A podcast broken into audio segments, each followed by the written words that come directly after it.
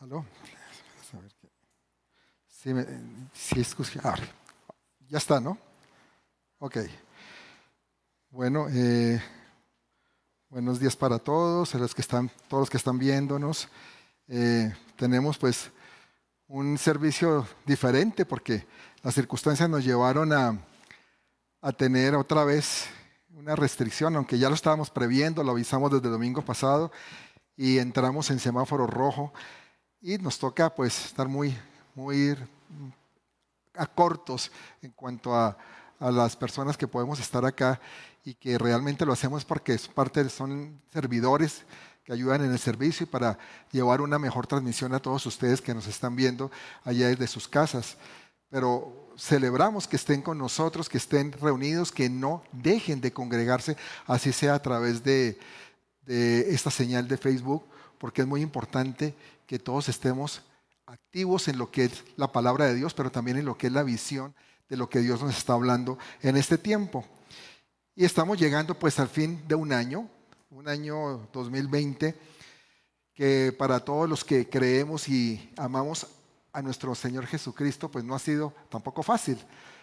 Ha sido un año bien, bien complicado y mire cómo lo estamos cerrando incluso con, con una restricción también aquí en la Ciudad de México y en varias otras partes del país y en muchas otras naciones. Hoy veía que en Europa, en varios países también están llevando, un, Alemania entró ya en confinamiento total. Y lo mismo está pasando en, en Londres y en varias partes, porque esto está desatado, pero nosotros tenemos la esperanza de lo que Dios está haciendo y que vamos a salir gananciosos de todo esto. Porque hemos tenido que pasar por procesos difíciles, dolorosos, pero como cristianos son procesos necesarios necesarios para ir madurando y poder ser aprobados delante de Dios.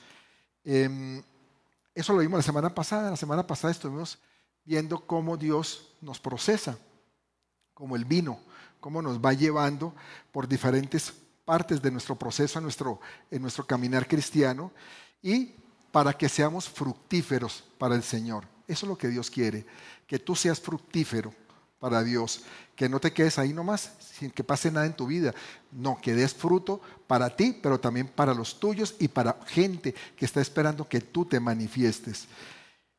Cuando nosotros ya estamos alcanzando madurez, eh, ya entendemos esto. De pronto cuando antes de ser maduros no entendemos lo de ser fructíferos y pensamos que eso es tarea de otros. Pero cuando ya, em, ya somos más maduros en el Señor, ya decimos, no, yo tengo que hacer algo, tengo que dar frutos, tengo que buscar que más personas conozcan de Cristo, que más personas se salven, que más vidas se restauren. Y entonces eso ya nos lleva a un proceso más alto en nuestra madurez. Y algo que nos debe quedar claro y que mencionamos la semana pasada es que la vid, la vid que, ¿quién es la vid? Ya aprendimos, Jesús. Jesús. Él lleva mucho más grande sufrimiento que los pámpanos, que somos nosotros. Nosotros somos los pámpanos. Porque eh, la vid tiene que ahondar en lo, en lo profundo, en lo más profundo. Y Jesús sufrió, tuvo que sufrir lo indecible, a él le tocó eh, una vida bastante dolorosa. Bueno, la parte final de su vida fue muy dolorosa, aunque toda la vida él sufrió, ya lo hemos visto en otras oportunidades, todo el rechazo que tuvo que, vivir.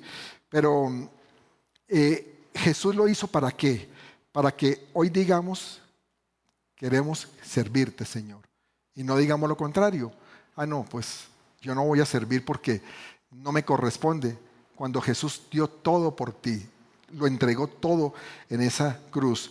Entonces no vale la pena decir, mejor me voy y me hago a un lado y, termino regresando a una vida incluso que, que de ninguna manera se encuentra dentro de los planes que Dios tiene para, para cada uno de nosotros. Y es una vida inclusive que nos lleva nuevamente a frustraciones, a desespero, a, estar desmotivados y en muchos casos hasta llegar a depresiones. Eh, a mí eh, me da mucho pesar ver personas que de pronto en algún momento pasaron por nuestra vida y abandonaron al Señor. Afortunadamente, pues no son tantas, pero que las hay, sí las hay.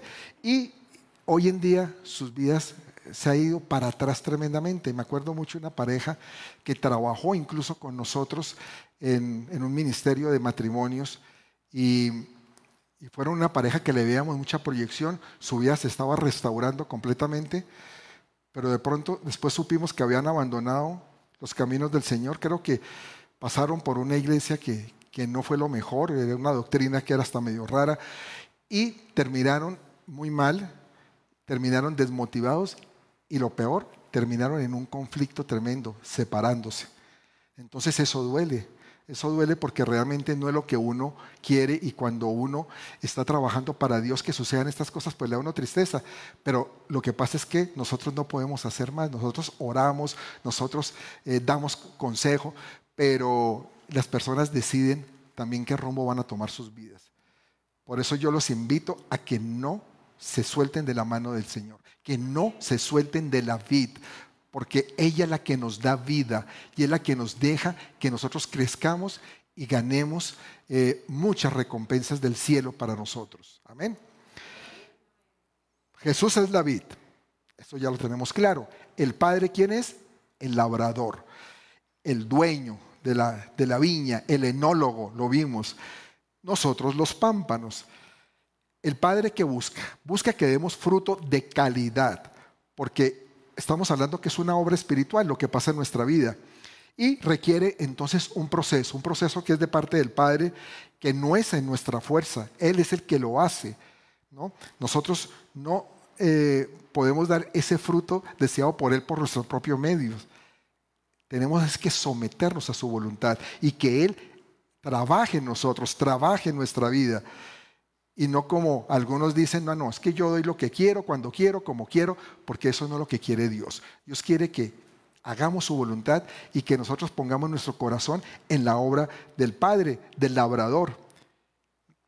Hoy quiero que, salgamos comprendiendo que el Señor nos lleva por procesos. Precisamente está la, ese es el nombre de la enseñanza de hoy, los procesos de Dios. Y mm, eh, en el desarrollo de cada proceso, cómo Dios va haciendo cosas en nuestra vida. Y hay tres cosas que quiero comentarles de lo que hace Dios en esta parte del proceso. La primera cosa es que Dios va a sacar lo peor de ti. Tremendo, ¿no? Va a sacar lo peor. Lo mejor que podemos hacer es prepararnos porque Él lo va a hacer en este tiempo. Y lo está haciendo en mí porque a veces necesitamos tener sacudones, eh, dolores de pronto, algo de, de estrés para que Él saque lo peor de nosotros. ¿Y qué es lo peor? ¿Sabe qué es? Tus quejas, tu desagradecimiento, tus pensamientos a veces vacíos, huecos, tus pecados ocultos. Es decir, una cantidad de porquerías que, a veces nosotros, nosotros cargamos y que el Señor no sembró en nosotros. Él no lo sembró.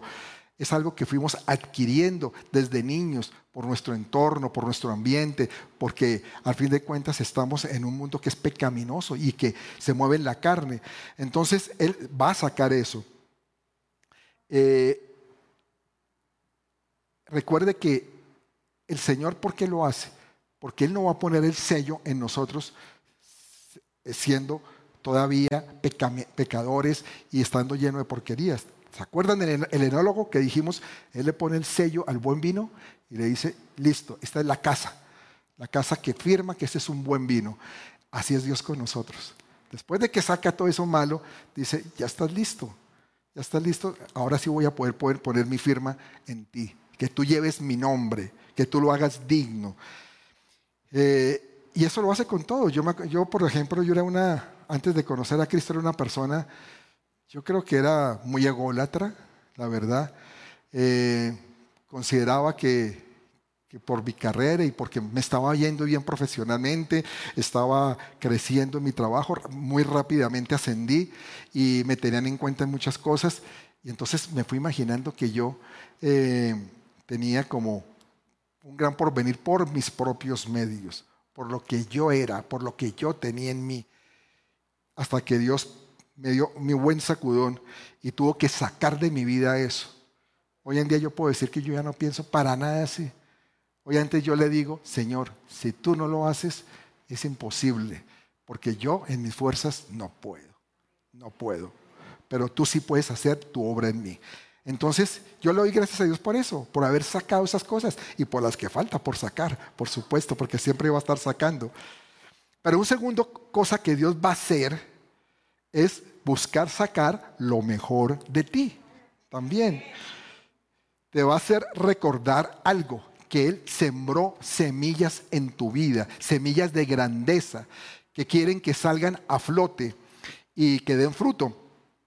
Y que a lo mejor esas semillas estaban ahí, pero estaban asfixiadas precisamente por la maleza que había en ti, por lo peor de ti. Por eso había que arrancar primero eso lo peor de ti. Y quiero que entiendas que tú eres único en las cosas que Dios te dio. Ya le hemos hablado en otra enseñanza, pero debemos entenderlo y debemos estar convencidos. Eres único que Dios te hizo a ti con cierta dotación que no es igual a la de otra persona. Y entonces Él quiere ir sacando eso que puso en ti. Pero ¿cómo lo va sacando? Durante ese proceso.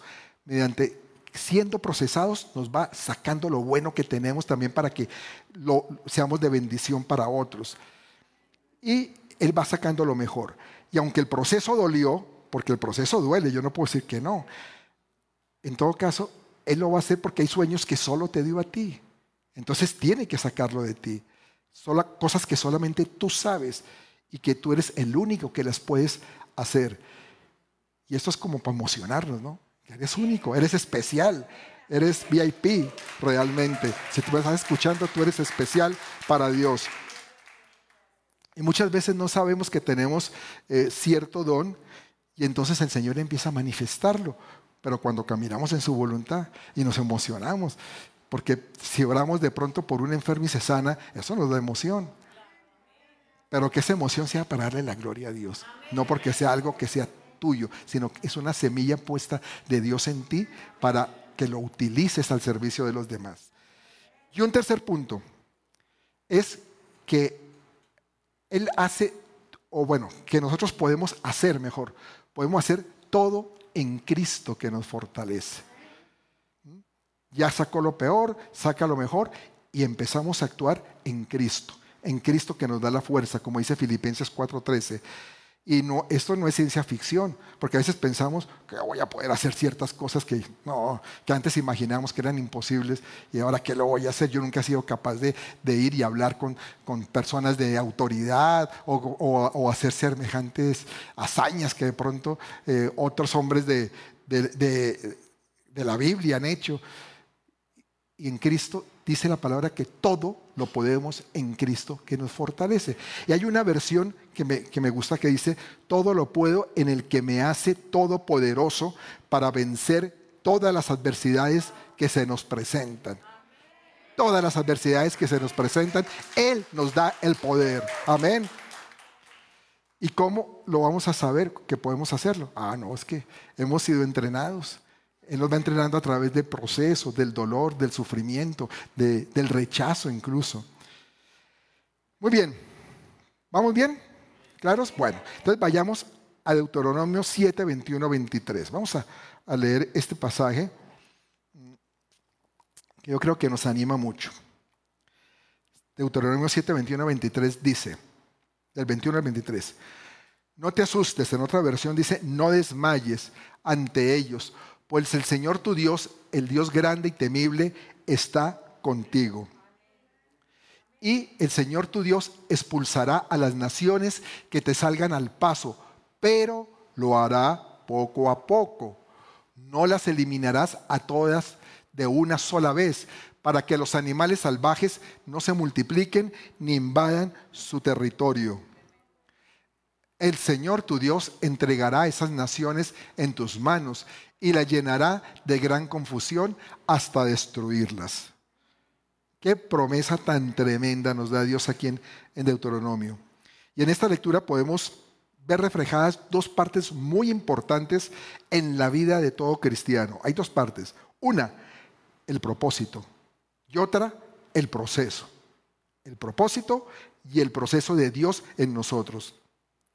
Aquí vemos que el Señor tenía un propósito para su pueblo. ¿Cuál era? darle posesión de la tierra prometida. Ese era el propósito, llevarlos hasta allá, a una nueva tierra, donde dice la palabra que, era una tierra especial, que fluía leche y miel. Y por eso les recuerda que Él es un Dios grande y, y temible, un Dios que está en medio de ellos, ¿para qué? Para pelear sus batallas, no para que estén solos. Pero también podemos, podemos ver que el Señor tenía un proceso, no solo era el propósito, sino un proceso para llevar a cabo eh, ese propósito que había hecho para ellos de llevarlos a esta tierra. Y es que en ese proceso Él no iba a quitar a sus enemigos así, rapidito. Dice que lo iba a hacer poco a poco, poco a poco. ¿Para qué? ¿Para qué lo iba a hacer poco a poco?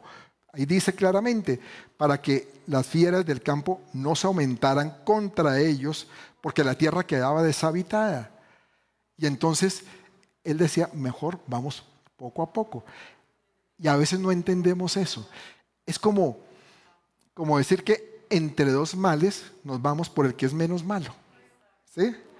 ¿Cuántas veces no nos ha pasado eso? ¿Cuántas veces no hemos tenido que pasar momentos difíciles y a veces decimos, pero ¿por qué? Y después nos damos cuenta de que nos libró el Señor. De que nos libró de algo peor pero lo entendemos con el tiempo. Pero sabemos que Él siempre está obrando para bien. A los que le amamos siempre ayuda para bien. Y preguntémonos lo siguiente. ¿Podía Dios darle la tierra prometida a su pueblo de la noche a la mañana? Sí, sí podía. La respuesta es sí, claro que él podía. Si quería, ¿sabe qué? Salgan de aquí y estén aquí rapidito, ¿verdad? ¿Por qué no lo hizo? porque Dios no hace las cosas a nuestra manera. A nosotros sí nos gustaría que fuera rapidito, express, ¿verdad? Pero Dios no actúa de esa forma. Y eh, Él también aquí, eh,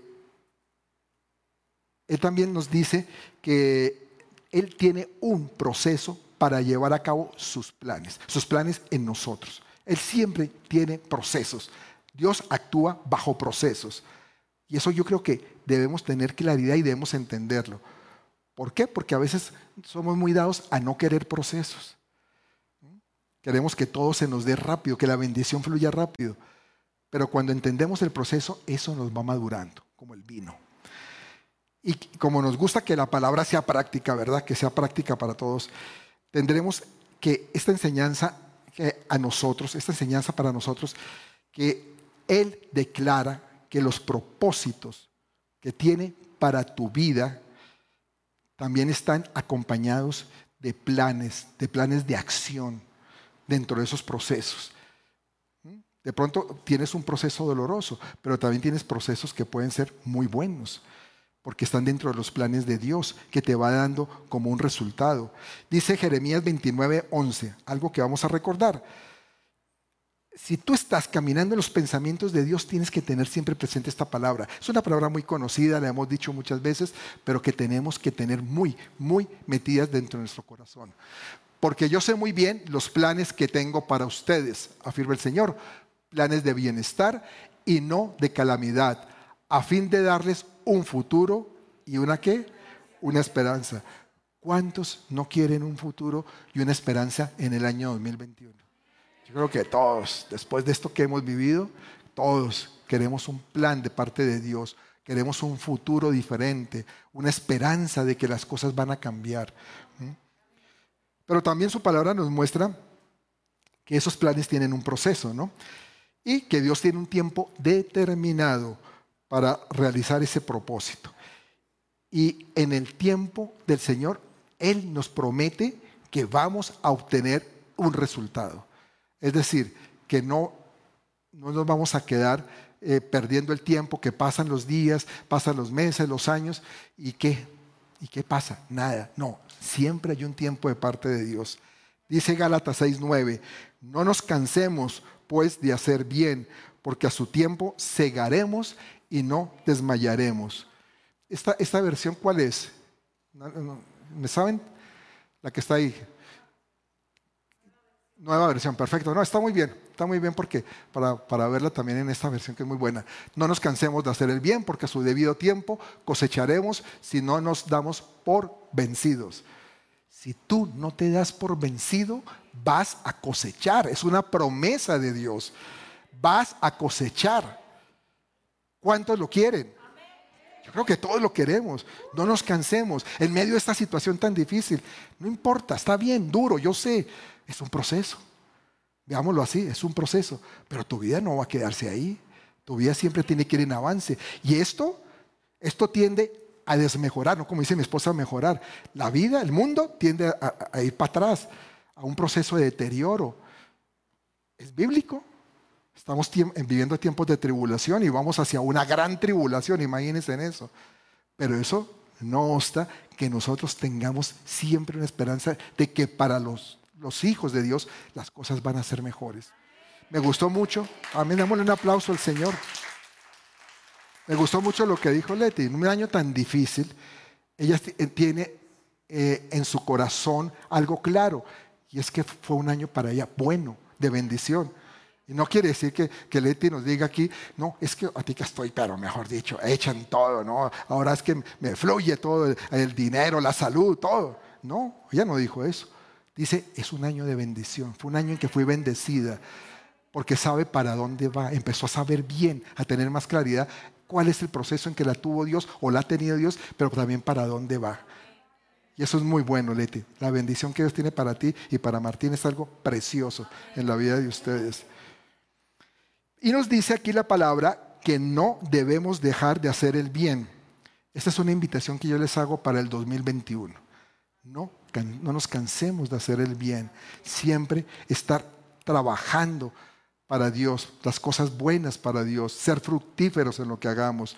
Y eso va a hacer que tú siempre tengas recompensas en tu vida.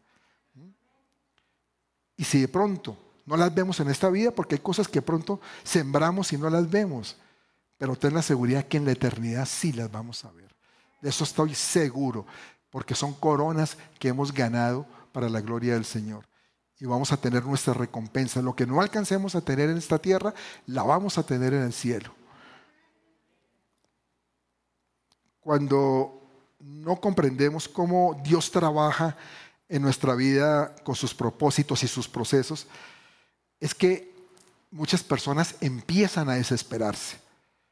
Cuando ya entendemos que hay un proceso, ya aprendemos a tener más calma. Pero las personas que no lo entienden se desesperan y comienzan a preguntarse, ¿será que Dios puede sanarme? Entonces, ¿por qué no me sana ya?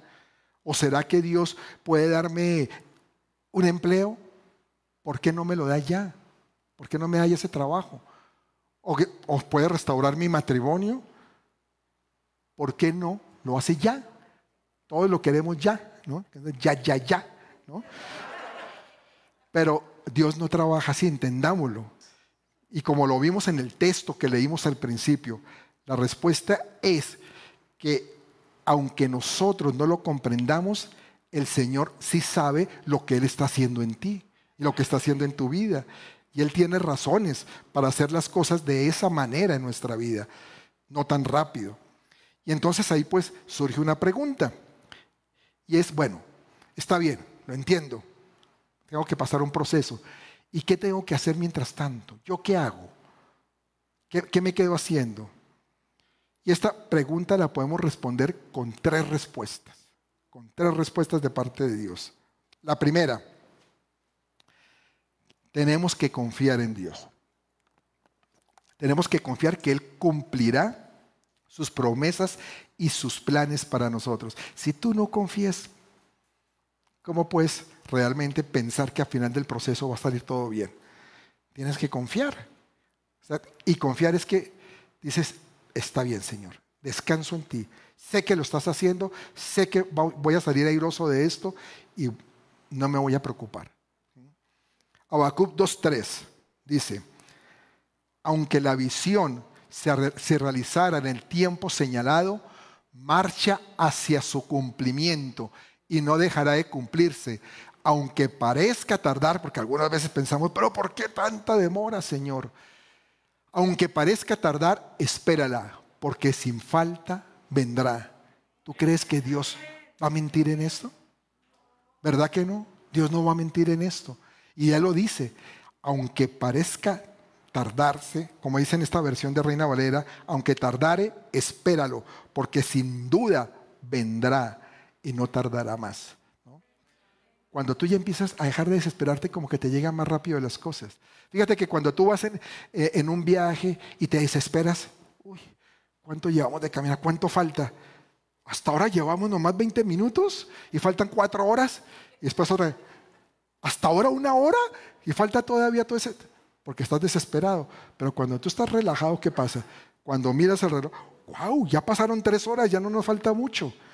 ¿O no es así? ¿No les ha pasado?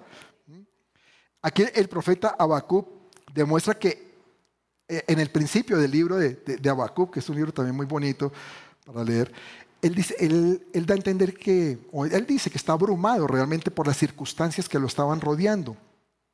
Y el capítulo 1 eh, de Habacuc, de los, versos del 1 al 4, no lo vamos a, traer aquí, pero, pero ahí dice que él cree que Dios se había olvidado de Israel. Dijo, no, pues todo lo que nos está pasando, Dios ya nos abandonó. Y eh, que también piensa que toda la oración que él hacía por el pueblo, que como que se había quedado ahí, en el vacío, olvidadas, o que Dios no las escuchaba. Y él pensaba, lo que pasa es que la presencia de Dios ya no está con el pueblo. Se nos fue la presencia de Dios. Y esta sensación de que Dios no nos oye eh, en medio de algún problema o de alguna situación que, vivimos, eh, es muy común entre, entre la gente, entre todos nosotros, los mismos cristianos. A veces decimos, pero si yo he orado tanto por esto y no, no, no tengo una respuesta, ¿será que es que Dios no me oye? ¿O será que Dios ya me abandonó? ¿No te ha pasado? A veces lo pensamos. ¿Mm? Y entonces eh, decimos como que mis esfuerzos ya no, son en vano. Y a veces que hasta dejamos de orar por eso. Pero ¿para qué oro si Dios no me escucha? Pero este razonamiento no es válido. Esto no está de acuerdo a la verdad, sino que el diablo empieza a meternos esto en la cabeza, en la mente. ¿no? El diablo es un mentiroso. Y entonces te dice, ¿para qué sigues insistiendo? Dios no te está escuchando. Dios no va a hacer ya nada. Ya déjalo así, deja de perturbarlo. Ya Dios no está contigo, te abandonó. Y Él nunca te abandona. Nunca, nunca. Y Él oye siempre la oración de sus hijos. Y Él le contestó aquí al profeta Habacuc, con eso que acabamos de leer, que es, lo que pasa es que Él tiene un tiempo predeterminado para todas las cosas. Y que aunque parece que tardara, va a llegar. Va a llegar. Entonces la respuesta a tus oraciones llegan. Ahora, yo te lo dije hace poco hay respuestas en que Dios no te dice nada. Y entonces eso es una respuesta, pues sí, si es de Dios, sí. Porque al no decirte nada, tú lo vas a entender en el tiempo. ¿Por qué Dios en ese momento no te habló? ¿O por qué no te dio una respuesta? Pero que sí lo vas a comprender, lo vas a comprender. Como hay otras que sí te responde lo que tú querías y anhelabas, pero no no en tu tiempo, sino en el de Él. ¿Cuántas veces nos, ha tocado esperar por una promesa financiera, por ejemplo? O porque eh, queremos un trabajo y no nos resulta tan rápido. Pero Dios sabe por qué. ¿Por qué tenemos que esperar? Pero Él tiene siempre lo mejor para nosotros. Y muchas veces le preguntamos al Señor, ay Señor, ¿cuándo? ¿O hasta cuándo tendré que esperar? Pero lo que tenemos que hacer es confiar, confiar que Dios cumplirá su propósito en su tiempo, no en el nuestro, en su tiempo, y que Él no llega tarde. Él no va a llegar tarde. Él no va a llegar en el momento que tú lo necesitas, porque Él no falla. Él tampoco miente. Dios no es Dios para que mienta, ¿no? Dios no es hijo de hombre para que mienta. Es Dios de verdad. Entonces, tú no te tienes que desesperar. No te desesperes, ni te desanimes. Tenemos que aprender a esperar, a esperar en Él. Y el resultado va a ser el cumplimiento de su propósito en nuestra vida. Y ya lo sabemos que su propósito es bueno, es perfecto, es agradable. Él va a responder, ten la seguridad que Él va a responder. Y este día, yo sé que el Señor nos dice a cada uno de nosotros que aunque tu bendición parece que estuviera tardando, espérala, porque sin duda vendrá y también habrá, eh, tendrás una esperanza de que viene, que es lo importante, tener esa esperanza. Y en este año que va a comenzar, no pierda la esperanza de que Dios va a traer bendición a tu vida. Dios la va a traer. No la pierdas. Entonces dijimos, número uno, confiar en Dios. Número dos, tenemos que comprender que durante el proceso el Señor nos dará lecciones muy importantes en nuestra vida. Él siempre nos va a enseñar cosas, cosas. Dice Romanos 5, 3, 4. Y no solo esto, sino también en nuestros sufrimientos, porque sabemos que el sufrimiento produce perseverancia. Y la perseverancia, entereza de carácter. La entereza de carácter, esperanza. En la versión, a ver, en Reina Valera dice, me gusta esta parte que dice, sabiendo que la tribulación produce paciencia y la paciencia prueba y la prueba esperanza. Si tú estás en prueba o has estado en prueba, no pierdas la esperanza. La esperanza está ahí. La esperanza no la puedes perder. Tienes que sostenerte de su mano. Sostente de su mano dile, Señor, yo sé que esto es transitorio. Yo lo tengo claro. Solo te pido que me ayudes a sostenerme en ti y que yo no pierda la esperanza de que esto va a cambiar, que mis circunstancias van a cambiar, que yo no voy a ser el mismo. Ahora, dice aquí que también nos gloriemos en las tribulaciones. Y yo me pregunto, ¿cómo nos podemos gloriar en las tribulaciones? Ay, qué bueno, gloria a Dios que estoy sufriendo, ¿no? Gloria a Dios que tengo este dolor en mi estómago o, que tengo este... Ay, caramba, Uy, lluvia de bendición. Amén. Bueno, eh, y eso pasa, ¿no? Uno dice, pero ¿cómo me puedo gloriar de que se me derrame el agua, por ejemplo? ¿No? no gloria a Dios, porque lo que dijo mi esposa, lluvia de bendición, ¿no? Agua viva en este sitio, en este lugar. Pero la respuesta de cuando dice gloriarnos en nuestras tribulaciones en, en Romanos 5.3, fíjese que la respuesta viene previamente en Romanos 5.2. Si vemos Romanos 5.2 dice, por quien también tenemos entrada por la fe a esta gracia en la cual estamos firmes y nos gloriamos en la esperanza de la gloria de Dios. En la gracia, dice. Este es el poder que tenemos de Dios para ayudarnos, aunque no lo merezcamos. Yo creo que ninguno de nosotros merece la gracia de Dios. Todos merecemos la justicia de Dios en un momento dado. Sin embargo, Él nos da su misericordia y su gracia. Entonces, nosotros no tenemos la clave para vivir eh, en este mundo eh, de una forma sobrenatural ni maravillosa, ¿no? que, que debería tener los cristianos del mundo pero Dios sí la tiene. ¿A través de qué? De su gracia. Y ese poder que nos da de regocijarnos y de gloriarnos en las tribulaciones viene en la gracia.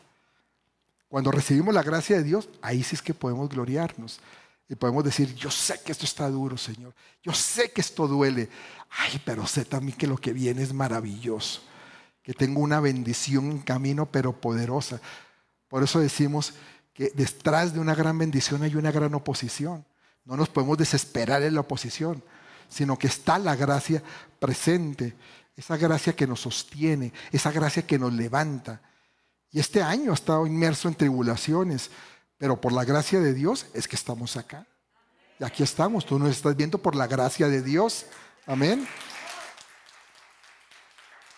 Y yo sé que a ninguno nos gusta pasar por tribulaciones en la vida, pero eh, en esos momentos, ¿nosotros qué hacemos? Nosotros clamamos con fe que nos saque de la tribulación. Ay, Señor, ya párale a esto, ya no más, ya no más dolor, ya no más angustia, no más preocupación. Y seguramente no solamente oramos, ayunamos y hacemos otras cosas, ¿no? Eh, nos inclinamos ante Dios, buscamos su, su presencia, pero también debemos apelar a esto. Este es un secreto, a la gracia de Dios. Lo que pasa es que a veces no buscamos la gracia de Dios. Buscamos que nos escuche, que, qué bueno que el Señor eh, podamos tener una comunión con Él, pero no le pedimos su gracia, que su gracia nos llene, que su gracia nos invada, ¿no? que nos llene hasta estar en una posición que decimos, Señor, yo no sé qué está pasando, pero todo está mal. Y sin embargo, yo tengo una felicidad que no me la explico. ¿Por qué? Por su gracia. Por su gracia. Ese es el Dios al que tenemos y nosotros tenemos que apelar a esa gracia. Recordemos eh, que vimos en segunda de Corintios 12 cuando Pablo le, les decía, bástate, que el Señor le dijo a Pablo, bástate mi gracia. ¿Por qué? Porque mi poder se perfecciona en tu debilidad. Y en nuestra debilidad lo que necesitamos es la gracia de Dios. Es lo que tú tienes que aprender en este 2021 a pedir, Señor, necesito tu gracia porque con eso me basta, más que suficiente. Y nuevamente aparece la pregunta, ¿y es que Dios sí puede sacarme rápidamente esta tribulación? ¿Sí puede? Claro que Él puede, Él puede hacerlo. Entonces, ¿por qué no lo hace? Volvemos a lo mismo. ¿Por qué no lo hace? Y ahí es donde tenemos que comprender que el Señor tiene lecciones para darnos. Son lecciones muy importantes que nosotros debemos eh, ir aprendiendo en tiempos de tribulación. Porque si estamos todos en las buenas, en las hermosuras, en las maravillas, como que no entendemos. Y no el Señor no va a mandar lecciones ahí que se volverían como, como teóricas. No, es en la práctica y la práctica es a veces en el momento difícil. Y ahí donde aprendemos las cosas, donde podemos comprender. Y una de esas lecciones que entendemos en esto, ¿saben cuál es? Una que a veces no nos gusta. La paciencia. La paciencia. Y paciencia también es aprender a esperar en Dios. Y esa, esa lección tú tienes que aprenderla en la práctica. Si tú le pides a Dios que te dé paciencia, ¿qué va a pasar? Te va a mandar pruebas que te obliguen a tener paciencia. Tú no vas a pretender que le digas, Señor, dame paciencia y ya, listo. Mañana te levantas y tienes paciencia. Ya no te vas a desesperar, no te preocupes. No, Dios no actúa así. Si tú le pides paciencia, ay Señor, es que yo a veces soy tan impaciente, es que me desesperan las cosas y quiero que todo salga ya, pues Dios te va a decir, ok, te voy a mandar unas pruebitas especiales que tengo, ¿no? Claro, dosificadas con unas gotitas de mi amor, ahí como para consuelo. Pero te mando esas pruebitas para que tú las pases con paciencia, que tengas paciencia. Y vas a aprender lo que es eso. Así es Dios. Vamos, si quieren. Número tres. Tenemos que creer en sus propósitos y esperar que Dios termine su proceso en nosotros. Porque Dios va a terminar su proceso en nosotros. Dice Miqueas 7:7, mas yo a Jehová miraré, esperaré al Dios de mi salvación, el Dios mío me oirá. Miren, es un pasaje corto, pero hay tres hábitos aquí espirituales que nos da Miqueas que lo hacían diferente al resto de los profetas de Israel. El primero dice, yo he puesto mi esperanza en el Señor, a ver, yo espero en el Dios de mi salvación, mi Dios me escuchará. Aquí está en esta versión, dice, yo a Jehová miraré, miraré. Y el mirar eh, me recuerda el pasaje de, de Hebreos que dice, puesto los ojos en Jesús, quien es el autor y el consumador de nuestra fe. Ese es el mirar. ¿En quién vamos a poner nuestros ojos? Tener la mira puesta en el Señor nos da una ventaja, la de no afanarnos tanto. Cuando tú puedes poner la mirada en Él, ya descansas. Empiezas a descansar y ya no te afanas como antes te afanabas. Porque el, Señor es mayor que cualquier circunstancia que estemos viviendo. Por eso yo te invito, a que pongas tu mirada en Él Coloca tu mirada en Él, no en las circunstancias, para que me entiendas. Porque a veces decimos, ¿y cómo es poner la mirada en el Señor? Pues que si tú estás viviendo un problema, teniendo un problema, no te enfoques en el problema. Que nos enfocamos en el problema. ¿Y cómo le voy a hacer? ¿Y ahora cómo voy a salir de esto? Yo ya no aguanto más. Y es que eso se va a poner más difícil. Cada vez se complica más. No, deja de poner tu mirada en el problema. Pon tu mirada en el Señor. Señor, yo no sé por qué está pasando esto. No sé qué es lo que sucede. Es difícil, pero confío en ti. Yo tengo mi mirada puesta en ti. Y con esto yo sé que voy a salir adelante. Porque tú estás conmigo. Eso es poner la mirada en el Señor y no en las circunstancias, no en las, en las dificultades, ni en el calendario, porque esa es la otra. Señor, ya han pasado tantos días y no tengo todavía la solución. Tengo que pagar esto y no me ha llegado el recurso. ¿Qué hago, Señor? Pero te desesperas a veces con el tiempo también. Pero si colocas tu mirada en Dios, en su fidelidad, en su poder, en su amor, tú vas a estar tranquilo. Y las cosas van a pasar de una manera diferente. Porque la respuesta va a llegar. Ya vimos la palabra, va a llegar pero tú no tienes que desesperarte. Aquí en esto de Miqueas hay un segundo hábito que es esperar en Dios. Poner la mirada es el primero, el otro es esperar en Dios. Y es una espera eh, silenciosa, pero no quiere decir que sin hacer nada. Espero a Dios, pero lucho junto a Él. Hago mi labor, lo que Dios también quiere que yo haga. Mi empeño para que las cosas se den le obedezco a su palabra. Busco su presencia, quiero amarlo más, busco pasar más tiempo con Él. Eso también es saber esperar en Dios. Y lo tercero que dice aquí es tener la certeza de que Dios me oye. Me oye, decía Miqueas, el Dios mío me oirá. Yo no tengo que ir con palabras rebuscadas. Hay gente que a veces le dice a uno, sobre todo gente nueva en, los caminos del Señor, dice, lo que pasa es que yo no sé cómo orar, no sé cómo eh, hablarle a Dios. Tú no tienes que rebuscar palabras para que Él te oiga. Es que, ¿sabes que por qué tú no oras por mí? Porque es que tú oras muy bonito y el Señor sí te escucha. Señor no tiene en cuenta eso. Señor tiene en cuenta tu corazón. Tu corazón cuando tú derramas tu corazón delante de su presencia, tus palabras ni te das cuenta y empiezan a fluir. Ni sabes si estás hablando bonito o feo. Y como te digo, a Dios no le importa eso. Ah, tampoco con palabras groseras. A Dios no le pueden hablar con palabrotas. No, cuando digo no bonito es porque pronto no sé cómo armar mi estructura a veces en mi oración. Pero si yo de corazón lo estoy haciendo, ten la seguridad que Dios te está escuchando. Él te oirá, como decía aquí en Miqueas. Que sea una oración que venga de, de corazón, con humildad, con sinceridad. Y reconociendo que tú eres débil y que estás necesitado de Él. Que tú en tus fuerzas no lo puedes, pero en las de Él sí. Ten la seguridad que Él no va a dejar a medias su obra en nosotros el que comenzó la buena obra la va a terminar. La va a terminar. Su propósito y el proceso, las dos cosas que vimos, el propósito y el proceso, se van a cumplir para bendición en nuestra vida. Solo tenemos que confiar, confiar y esperar que lo demás Él lo va a hacer.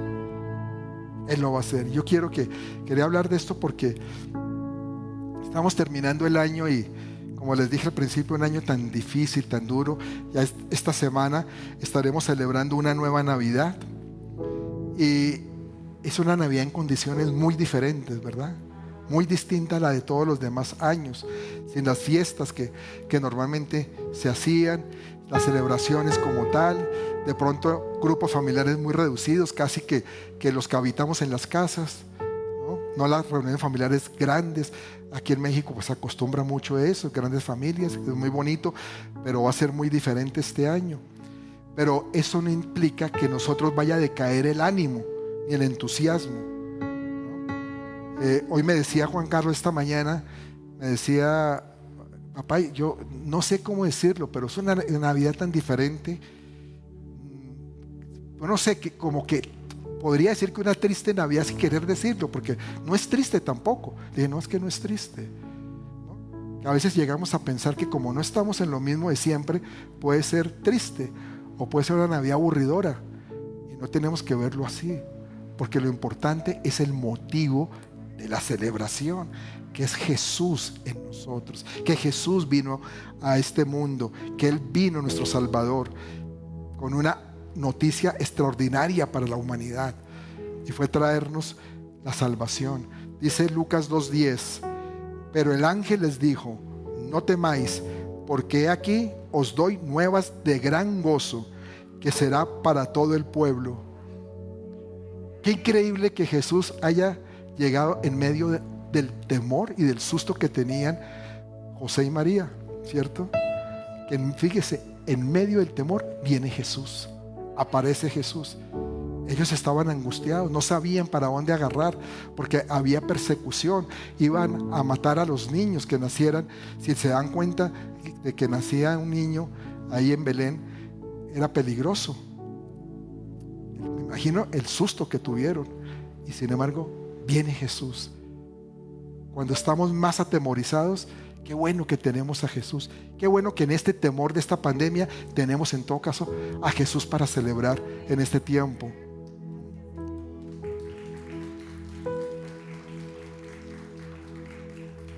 Y yo sé que normalmente es un tiempo en que estamos que pendiente de, de los regalos, de las celebraciones, pero no hay duda de que el regalo más grande que Dios nos pudo dar fue el de la vida eterna. No hay mejor regalo que ese. Un regalo que no viene eh, en un paquete colocado debajo del árbol de Navidad, ¿no? Además, un regalo que, que no nos costó nada, nada de nosotros, pero para Dios no fue gratis. Él entregó a su Hijo unigénito. Él lo dio con todo el dolor de su corazón para que con su muerte nosotros podamos vivir eternamente.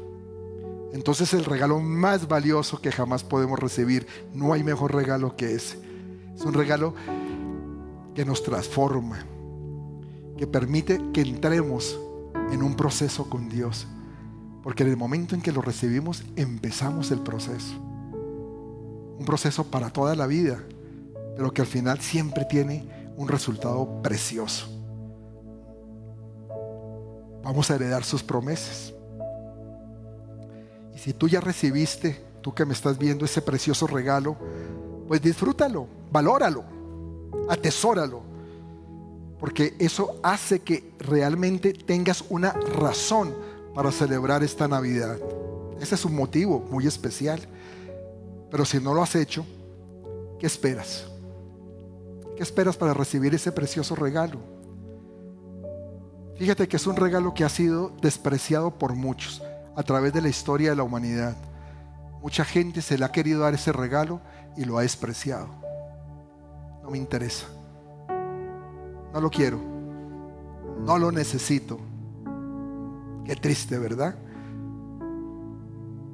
Y esa oportunidad se pierde. La oportunidad de recibir ese regalo.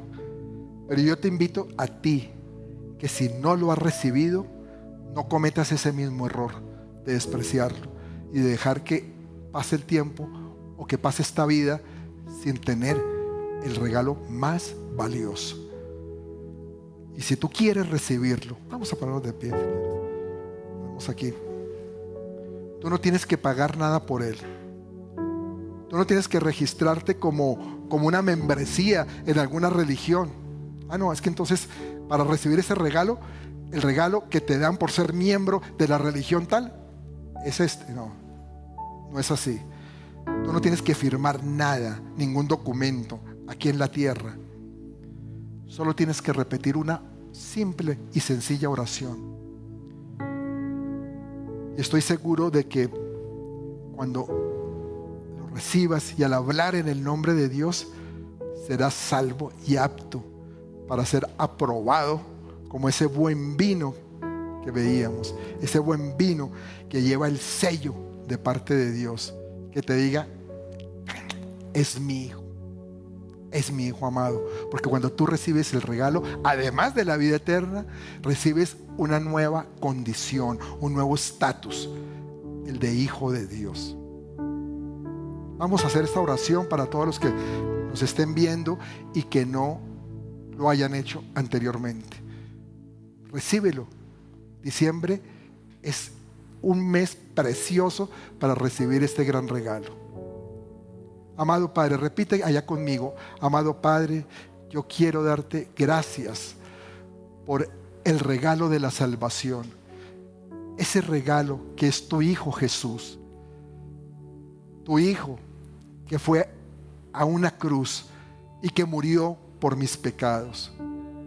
Hoy yo quiero poner ante ti, Señor, toda mi mundicia, todo mi pecado, todas las cosas malas que he cosechado a través de mis, de mis vidas, de mis años de vida. Y quiero que tú los saques, Señor, porque quiero recibir una nueva vida, esa vida eterna. Y hoy yo quiero que Jesús, que estamos conmemorando en esta fecha su nacimiento, su venida a este mundo, que Él nazca en mi corazón, que llene mi vida, que me llene de su paz, que me lleve por el camino correcto que yo debo transitar. Confieso que Jesús es el único Señor y Salvador. Y hoy creo y estoy convencido de que resucitó y que está sentado a la diestra del Padre. Y que mi vida no va a ser igual cuando estoy con Él, cuando camino con Él. Gracias Padre, en el nombre de Jesús. Amén. Quiero que vamos a adorarlo, vamos a decirle que Él es lo, más especial para nosotros. Que no hay nadie, que no hay nadie como Él, porque es así. No hay nadie como Él. Ese es el Jesús que tenemos. Un ser especial, maravilloso y único que te dio la eternidad. Vamos a cantar.